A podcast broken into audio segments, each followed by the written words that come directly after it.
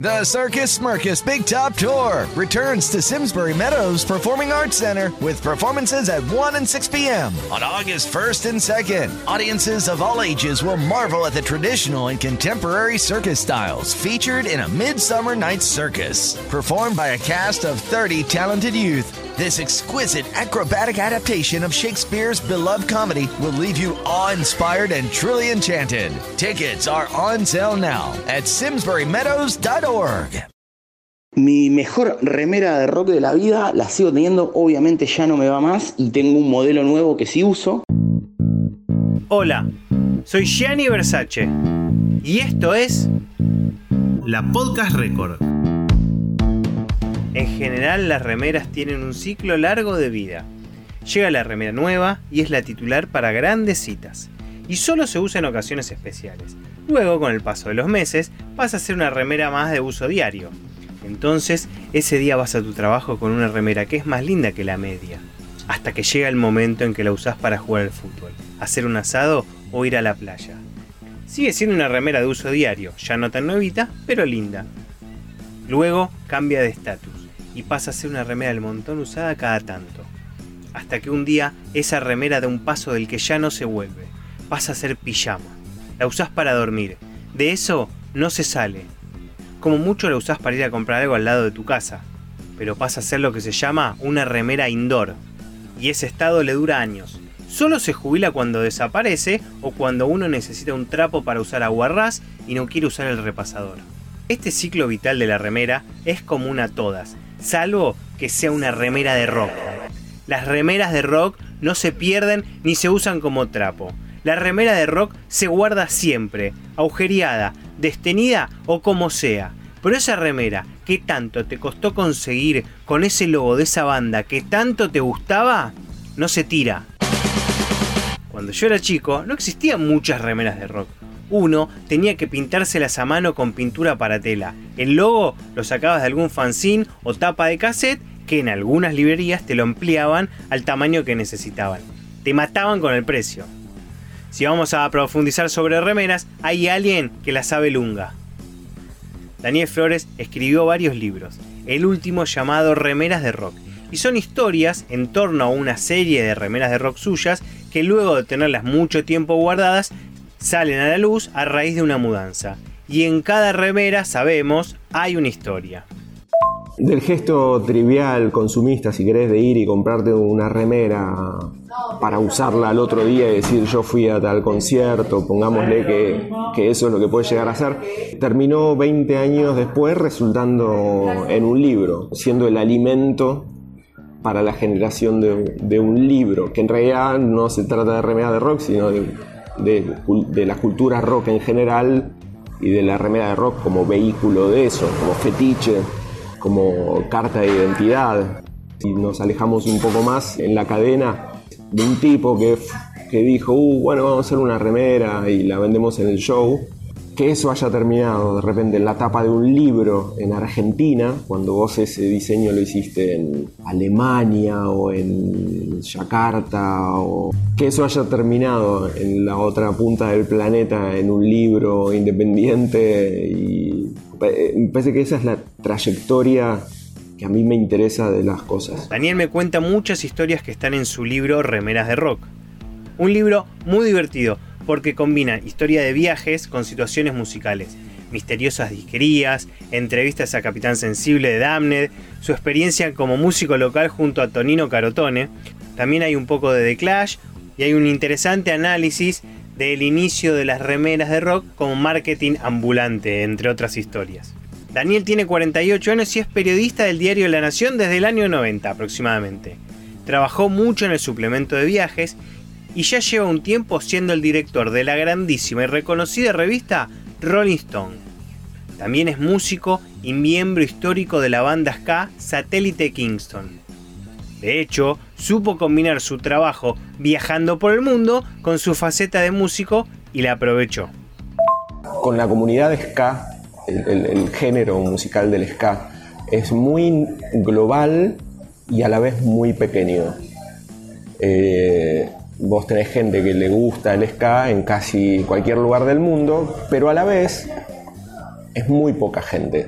Y esa gente es muy, eh, muy buena anfitriona con el otro demente que escucha acá, que llega del, del lado opuesto del planeta. Me ha pasado de llegar a Yakarta, Indonesia, una mañana y estar a la noche sentado tomando una cerveza con cinco o seis eh, root boys que conocían perfectamente Satélite Kingston, mi banda. Por supuesto que si vos sos fanático de los Rolling Stones, supongo que es raro que vayas a Colombia y que la gente se emocione porque se encontró un fanático de los Rolling Stones.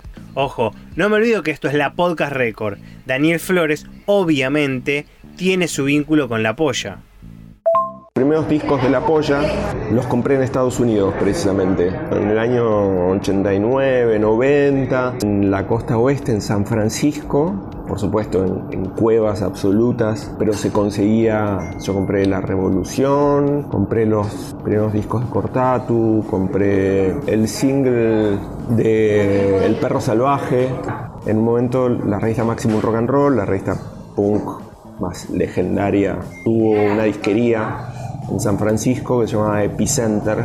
Y en Epicenter conseguías este tipo de, de música del planeta. Fue al show de la Polla Record en La Plata. Fue un show muy bueno, sorprendentemente bueno para mí. Ahí hay algo muy complejo, ¿viste? Que la banda que vos a los 14 años te pintaste en tu primera remera de rock, la veas 32 años después, digamos, está la mesa servida para la gran decepción de tu, existencia. Sin embargo, entendiendo que no me pasó lo que me hubiera pasado si los hubiera visto a los 14 años, sí que la, oportunidad de hablar con Evaristo estuvo absolutamente a la altura de, de la leyenda. Claro, en la previa, desde su lugar de director de la Rolling Stone, pudo entrevistar a Evaristo. ¿Tenía miedo de decepcionarse o de ver qué onda conocer al ídolo? Sobre todo creo que me decepcionaría que, que fuera encontrarme con un personaje llano, más que nada. Te diría que, sobre todo eso, llano. Y la verdad que Baristo no lo es. Mira, se lo dije en esa entrevista. Parece como si estuviera haciendo un stand-up permanente. O sea, tiene una velocidad de respuesta y un ingenio para responder sobre las cuestiones más triviales o más profundas que, creo que, no sé, quizás ni, ni se dio cuenta nunca.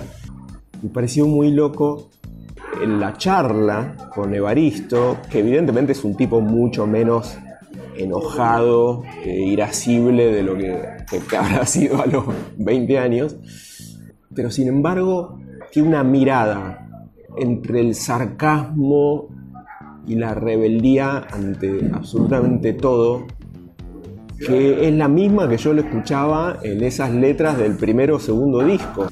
No se olviden de darle clic al botón seguir en Spotify para enterarse de nuevos capítulos. Recomendadísimo libro, advierto. Si sos melómano, corres el riesgo de sentirte un ignorante. Daniel sabe mucho y tira mucha información en el libro. Podés hacer como yo, que anoté cada canción y banda que dijo y después la investigué. Henry Belfast es otro loco de la música y fanático de las remeras. Incluso se montó su taller para hacer remeras a medida y gusto. Decidimos hacer este tipo de, producto porque es algo que nos caracteriza, es lo que vestimos, es lo que somos lo que usan nuestros amigos, la gente que está alrededor, este, es un poco lo que llevamos en los auriculares cuando vas por la calle, cuando estás haciendo un trámite de un viaje o lo que sea, es lo que nos acompaña, algo auténtico, algo que nos representa. Y la verdad es que no esperamos ser una marca de producción masiva, no, no, creemos que esté en la genética de Belfast. Obviamente aceptamos ir creciendo, nos encanta crecer, nos gusta que sea un poco exclusivo esto. Es imposible esconder la pelusa punk que tiene Belfast. Desde el logo hasta la impronta eh, se nos escapa por todos lados, ¿no? Es así, somos esto. Henry arrancó en el 2000 con un curso de serigrafía del Centro Cultural Rojas. Hoy trabaja con una tecnología premium de estampado. También tiene desde joven la mezcla de remeras de rock y ser músico. Él desde Zárate ya estaba con el punk desde chiquito, con su banda Su Especie, que luego desemboca en la hermosa banda WDK. La muerte es un paso más. Recuerdo que en el borde de Template alguien me dijo WDK significa Word Decay. Es un juego de palabras y de letras que yo no podía entender. Hoy lo entendí. Word Decay. Mundo decadente. Creo. O eso me quedó a mí.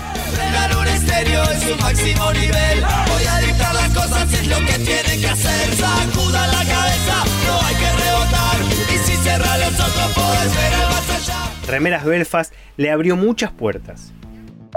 En el 2018, por ejemplo, por un laburo conocí a, uno que hoy es un amigazo, que es Corcho Rodríguez, este, quien me invitó a participar de Red House, donde ahí pude conocer a próceres del rock nacional, como Vitico, La Renga, Gillespie, Herba, no sé, Orca. Con el paso del tiempo también conocimos a gente que, nosotros admirábamos, que seguíamos desde siempre, que, los hemos visto en todos lados, como Ataque, Doble Fuerza, de Willis, Cadena, yo, Bandido, Pericos. Me pone súper contento ver a artistas y, personalidades con nuestras remeras, que van desde músicos hasta chef eh, o actores y eso nos da la pauta que vamos por el buen camino.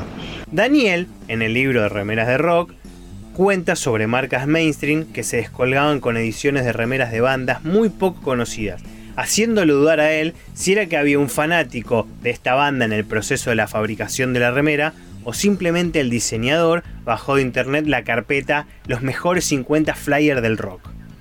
Henry me tiró una linda desde su taller. A Belfast lo considero una manifestación de lo que es la cultura rocker en sí. Tratamos de que no sean remeras de bandas. La verdad es que me incomoda un poco cuando terminan etiquetadas así o nos preguntan, no, hacen remeras de rock. No, es un poco más que eso.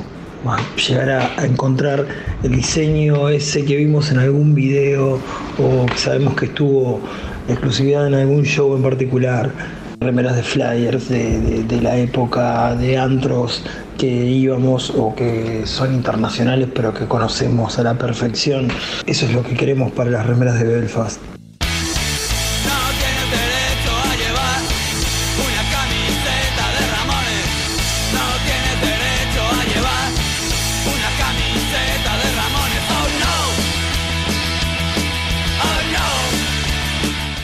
Particularmente tengo una remera de la polla, conseguida en una época en la que no había nada de ellos por acá. De hecho, me la trajeron de un viaje. Imagínate lo que era el tipo con su remera de la polla negra reluciente en los recitales. Me sentía Messi entrando a recibir el decimocuarto noveno balón de oro. Esa remera fue la remera de los recitales muchísimos años. Ir a ver ataque Guaflema con la de la polla impecable era lo máximo. Porque está claro que no se va a un recital con la remera de la banda que vas a ver. Contame algo más, ya sé que te gusta esta banda. ¿Qué más te gusta? Es como la cancha. A la cancha no vas con la de tu equipo, vas con la de tu banda de música.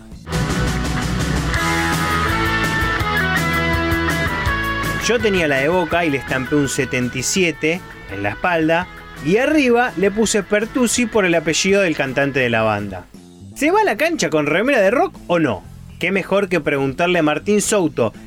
Sí, yo he ido con remeras de, no sé, de un montón de bandas o de artistas, dependiendo del momento, dependiendo del ánimo. Pero creo que, creo que hoy por hoy se estandarizó mucho más ir con la camiseta del equipo. Esa es la que va. Cuando yo era más chico no era tan común ir a la cancha con la camiseta de tu equipo. No, vos veías las tribunas y no se veían tantas camisetas como, como hoy por hoy que encima, por supuesto, con la cantidad de modelos de camisetas que tienen todos los equipos, no solamente los más importantes. No era tan, tan usual, creo que también tenía que ver con que antes había hinchas visitantes y a partir de que había hinchas visitantes, moverse por la ciudad de Buenos Aires a veces era medio riesgoso eh, ir con la camiseta de tu equipo, sobre todo si te manejabas en transporte público, había como una tendencia a robar camisetas, a robar banderas. Entonces mucha gente no iba. Además, bueno, la industria del merchandising no estaba tan desarrollada, por supuesto. Y bueno, ahí es donde brillaron las remeras de rock, sobre todo para, para los más rockeros. Mucho se habla de la pasión del fútbol y su comparación con la del rock. De hecho, en su momento se habló de que el rock se futbolizó. Venga a las banderas, tatuajes y seguir a la banda a todos lados. Con una diferencia, en un recital todos hinchan por el mismo equipo, no hay rivales.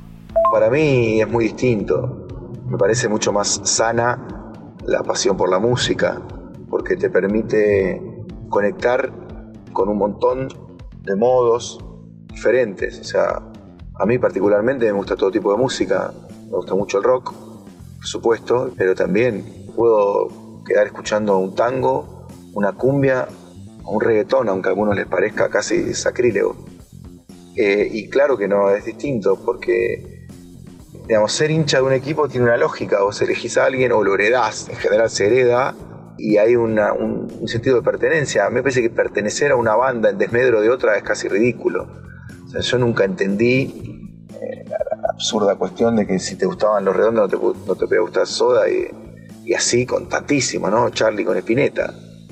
A mí me gustan todos, entonces me parece que la pasión es muy distinta. Eh, recuerdo que cuando surgió Divididos, eh, un grupo se acercó a Moyo y le dijo, Ricardo, nosotros queremos viajar por todos lados, los queremos ir a ver, ustedes nos pueden ayudar, como si fuera una barra brava. Y Ricardo dijo, no, todo bien, nosotros no necesitamos eso, chicos. Vayan a donde quieran, a donde puedan, pero me parece que tienen un montón de cosas mejores que hacer que seguirnos a nosotros por todos lados. Entonces, bueno, me parece que hay una diferencia gigante. Martín Souto fue el conductor de un programa llamado El Aguante. Ese programa marcó un hito en la televisión porque se encargó de retratar la pasión del fútbol a través de entrevistas a hinchas y cubrir mucho la previa de un partido y su folclore. Las cargadas y las ideas creativas que había en el fútbol. Además, tenía una sección que anda por internet si la buscan, que era el ranking de canciones. Como si fuera el ranking de las más escuchadas del rock nacional o de MTV, pero canciones de cancha. Mini videoclip de las más remotas hinchadas cantando sus canciones. A mí me parece que el aguante lo que hizo es mostrarnos que las canciones de fútbol son un género propio, que tienen una cuestión hipnótica de himno y una cuestión hipnótica de hipnosis. Porque es como que tiene esa cosa de himno, de solemnidad, de que es importante lo que se dice, de que no se jode, de que, hay que saber cuándo cantar qué, de tomárselo en serio, de hablar de dar la vida, como, canta, como, como el himno, ¿no? Y también de esa arenga popular. Y después lo hipnótico me parece que es como, como uno se mete en ese viaje de la canción de cancha. Y creo que todas tienen algo común, que es permitir cantarla con, con ese tono de arenga, ¿no? Como de que vos estás ayudando a alguien. Entonces, me parece que eso es lo que hace distintas a las canciones de cancha del resto. Pueden tener un origen rockero, cumbiero o lo que sea, pero si esto fuera algo visual, yo estaría aquí agitando mis brazos para arriba y para abajo, como se hace en la tribuna, y eso es lo que te hace hacer una canción de cancha, indudablemente. Y creo que en el aguante lo que hicimos fue analizar y profundizar sobre, sobre la cantidad de canciones distintas que en algún punto tienen algo en común. Me estoy yendo a la mierda en el episodio, ¿no? Ya se desvirtuó, este episodio era un episodio sobre remeras de rock. Martín, Martín, Martín, la verdad yo te digo, no, no te conviene irte tanto. Viste, finalmente la realidad es un poco, ¿no? Como el navegador de internet que tienes 300 pestañas abiertas, de alguna sale música, no entiendes cuál, hay un pop-up, te quieren vender algo, te descarga una aplicación imposible porque quieres ver algo pirata. No te recomiendo irte tanto de mambo. Eh, creo que quizás, nada, si te vas a concentrar en, el rock y, después irte para los deportes... Mm, no sé, qué sé yo. ¿Quién, quién, quién puede ser un hilo conductor? ¿El mono Burgos? Tomás Balmaceda sabe mucho de podcast y de muchas cosas. Es un filósofo periodista al cual siempre hay que acudir para que te dé una guía. Su nuevo libro Filosofía on Demand es un ejemplo de eso. Mezclo un poco uno, mi pasión por, las series y mi pasión por la filosofía. Uso eh, series, algunas clásicas y, no sé, Beverly Hills 9210, Buffy, La Casa de Vampiros, los simuladores y otras totalmente nada de, recientes como WandaVision, como Loki, como Succession, para, para pensar sobre temas y discusiones filosóficas clásicas. No se olviden de darle clic al botón seguir en Spotify para enterarse de nuevos capítulos. Los 90 fueron hermosos y Tomás sacó un libro sobre eso. Yo sé que acudí a él para ver si me convenía o no seguir abriendo temas, pero ¿cómo dejar pasar la chance de preguntarle por los 90 el rock y el fútbol?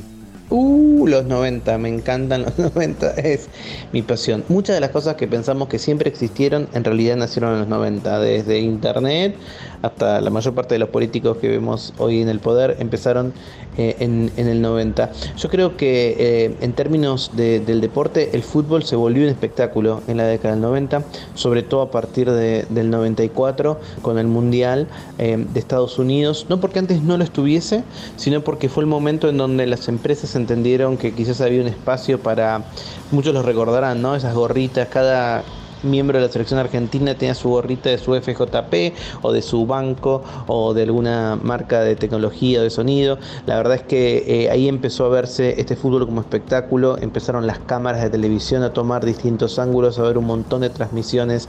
Antes no era común que todos los partidos tuviesen transmisión y muchísimo menos que uno pudiese ver em, torneos y, y encuentros de todo el mundo. Eso hoy es la regla, pero de vuelta nació en los 90. Y el rock encontró en los 90 mucha competencia, porque fue una década que hubo muchísimos géneros musicales. Siempre es difícil encontrar la canción de los 90, porque los 90 fue una explosión de géneros. Eh, no se puede dejar de pensar en el, en el, rock barrial, ¿no? Un tipo de rock que quizás no era virtuoso como, como se planteaba en los 70 ni tampoco era tan contestatario eh, o tan esperanzador como, como los 80, sino que en los 90 fue contestatario justamente con la misma, eh, con, la misma situación. Los 90 es un poco también la invención del under, ¿no? Uy, no puedo parar, se va a estirar.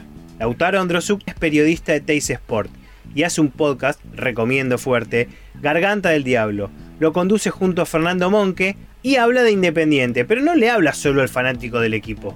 Es un podcast apto todo público a la cancha, ¿se va con remera del equipo de fútbol o de tu banda de rock? Y a la cancha se va, en mi caso, por ejemplo, con remera de punk rock y algún accesorio de, mi club, en mi caso independiente, por ejemplo, no sé. En invierno es remera de Ramones o remera de La Polla Records o de Dos Minutos. La he llevado varias veces también de Aliento de Perro y campera independiente. Y en verano, mismas remeras y la viserita del rojo, arriba, como complemento. Lautaro es crack, es un distinto. ¿Y cómo justifico esto que digo? Porque sacó un libro, pero no uno que se le puede ocurrir a cualquiera. Sacó Malvinas Fútbol Club. Malvinas Fútbol Club es un libro en el que se cuenta la historia, más que nada, de cinco excombatientes que fueron futbolistas, eh, en el que se puede leer el antes, durante y después de la vida de ellos en relación a, la guerra de Malvinas, en qué situación estaban en el momento en el que fueron eh, llamados para ir a combatir, qué relación tuvieron con la pelota estando en las islas y cómo fue su regreso, algo que los cinco destacan que el fútbol los ayudó a poder reinsertarse en una sociedad en el que a los excombatientes se los escondía o se les tenía miedo o se los discriminaba directamente y ellos dentro del fútbol pudieron lograr tener algo que hacer en el momento de volver y pudieron continuar con una parte de su vida antes de lo que fue estar en una guerra, ¿no? Que eh, ellos mismos lo destacan, estar en una guerra te cambia la vida, todo pasa a ser distinto. Bueno, por lo menos esa pequeña porción seguía siendo igual, seguían siendo jugadores de fútbol, ¿no? sos periodista, tirame un par de adelantos, vendeme el libro. La revista Goles, muy afín a la dictadura, que hasta proponía jugar un River Boca luego de, que termine la guerra de Malvinas, precisamente en territorio de Malvinas. Y una historia también para mí muy particular, que tiene que ver con relación a los medios y la locura que se vivía acá también, que es como a un redactor de Radio Rivadavia, Juan Carlos Morales, le habían prohibido en un partido entre Alemania e Inglaterra nombrar precisamente a Inglaterra en un relato radial, algo impensado. Y está también esa, un relato allí. Como una curiosidad también está eh, como Omar de Felipe cuenta que se mandaba cartas con Claudio Morresi, compañero de las inferiores de Huracán, pidiéndole por favor que hable con el técnico, con su técnico de reserva, que, lo esperen, que él iba a volver y que iba a jugar. ¿Cuál es tu mejor remera? Mi mejor remera de rock de la vida la sigo teniendo, obviamente ya no me va más y tengo un modelo nuevo que sí uso, que es una de las primeras que, que me regalaron, que es la de, obviamente, la de Valentina Alcina, el primer disco de dos minutos. Yo soy de Valentina Alcina y fue como muy fuerte ver eso, que saber que existía, que había un disco de una banda que eran de mi barrio y que eran de punk rock y que tenían al puente Alcina y me lo regalaron preadolescente. Y obviamente ahora queda toda chiquita, toda estirada, toda hecha mierda, pero la tengo todavía. Y bueno, y tengo la versión más moderna que la sigo usando. También de Valentina Alcina, obvio. Daniel Flores me habló de remeras que tienen errores y que cuando te topás con una la tenés que comprar. Lautaro me cuenta sobre una remera importante en su vida. Y quiero hacer brevemente una mención especial para una remera de Ramones, la primera remera de Ramones que tuve, que me la regalaron, truchísima obviamente, porque era la tapa del primer disco y en la parte de atrás estaba el logo, pero con la formación de que decía Marky, Johnny, Joey y CJ. Y adelante estaban Didi y Tommy. Nada que ver. Pero también la tengo todavía y le tengo mucho cariño por lo trucha que era. En el momento que me la regalaron, era época que no existía ni internet, no sabía bien la diferencia de quién era quién ni nada, solo sabía que me gustaban, había escuchado mucho Ramones Manía y me había vuelto loco y dije, ¿cómo no están los Ramones? Y después con el tiempo fui entendiendo que esa remera estaba todo mal hecho, pero me importa, tal cariño porque es la primera remera de Ramones. Me voy, abro otra pestaña. Una de las calles en las cuales queda el estadio del Rayo Vallecano se llama Calle del Payaso Fofó. Eran dos tipos requete finos, eran dos tipos medio chiflados, eran dos tipos casi divinos, eran dos tipos desbaratados. Sí, Fofó y Miliki. Hablo con Pablo, que tiene la cuenta de Instagram Vallecalles, en la cual cuenta historias de calles de Vallecas, para confirmar esta historia. La calle del payaso Fofó se cambió de nombre pues, a la que tiene actualmente en honor a Alfonso Aragón, o Fofó, que es como nosotros lo conocíamos aquí. Se inauguró en febrero del 1977, una celebridad muy vinculada a este barrio y por eso no solo tiene una calle, sino que si andas un poquito de esta calle hacia adelante, en la propia calle, hay un parque enorme que nos gusta mucho a la gente de Vallecas, que es el Parque Fofó. Nació aquí en el barrio y se convirtió junto a sus hermanos en uno de los, de los famosos payasos de la tele. Este programa fue uno de los más vistos por los niños de la época. Eh, a lo largo de su vida también pues, colaboró estrechamente con varios eventos sociales que eran organizados por el barrio y sobre todo para recaudar fondos a favor de, de la Segunda República. Incluso eh, alguna vez he leído que participó junto a su familia en festivales en beneficio de los defensores de la libertad también. La calle Payaso Fofó tiene, tiene bastante peso, ya que pues, es una calle muy larga del barrio, bastante conocida, es una calle que, que tiene aproximadamente un kilómetro de recorrido. Y aquí se celebran um, bastantes eventos y bastantes fiestas, eh, como son, pues, por ejemplo, el Día del Niño, que lo celebramos aquí todos los, todos los veranos, la famosa San Silvestre Vallecana, que es bastante conocida, pues el final de la carrera popular se finaliza en esta calle. El Rayo Vallecano es un equipo antifascista. No le iba a hacer un homenaje al payaso Miliki. Es un chiste. Miliki, Milico. Quizás en mi cabeza sonaba mejor. Esta mezcla del apoyo al fútbol y el pan rock me vuelve loco. No puedo dejar de relacionar cosas. Última.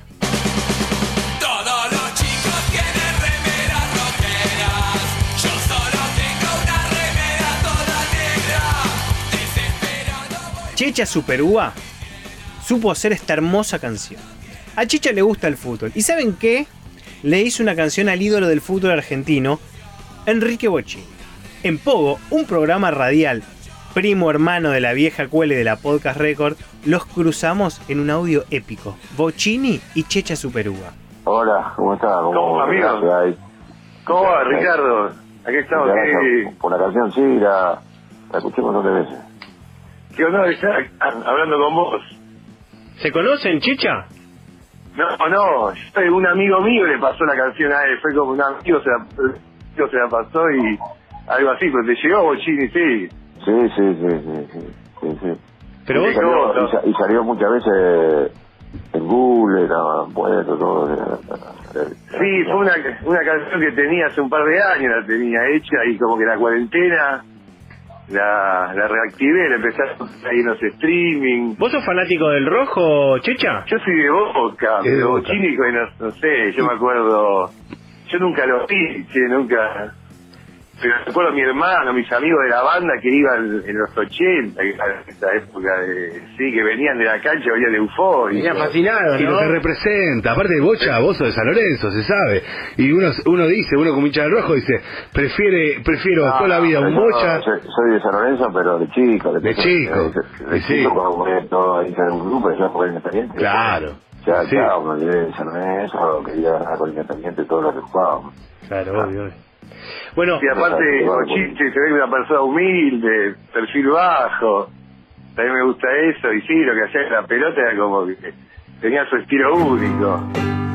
Ricardo Enrique Bocini jugaba en Independiente con esos amagues cortos a los defensores los dejaba en el horno.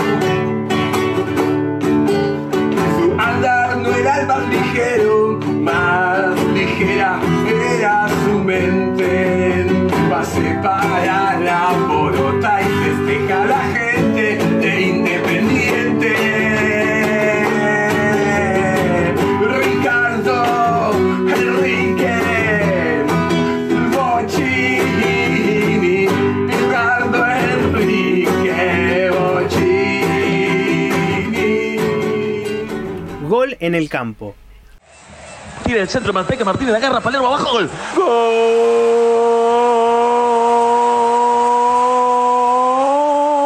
Martín, Martín, Martín. Golazo de Martín Palermo, señores. Para ponerle en ventaja al Cereise, Boca 1, River 0. Míralo a Palermo. Sale al alambrado con todo. Se levanta la remera y tiene. Y tiene la remera de flema. Pero qué golazo. Siempre soñé con eso. Nunca pasó. Lo más cercano fue el Papu Gómez, cuando jugaba en Arsenal de Sarandí, que se levantó la remera y tenía una de catarro vandálico. Ah, tentadísimo de seguir hilando. Tentadísimo. No se olviden de darle clic al botón seguir en Spotify para enterarse de nuevos capítulos. ¿Sabés que ahora podés colaborar con la Podcast Record? Busca en las redes sociales el link que te lleva a Cafecito App y donás el valor de un café a la Podcast Record. Y si querés agrandar la experiencia de este episodio, no dejes de pasar por el gift shop de la Podcast Record. Ahí vas a encontrar remeras y otros artículos alusivos a las diferentes historias contadas. La dirección de la tienda, ¿para qué te la voy a decir si no te la vas a acordar? Entra al Facebook o al Instagram de la Podcast Record, que ahí está todo.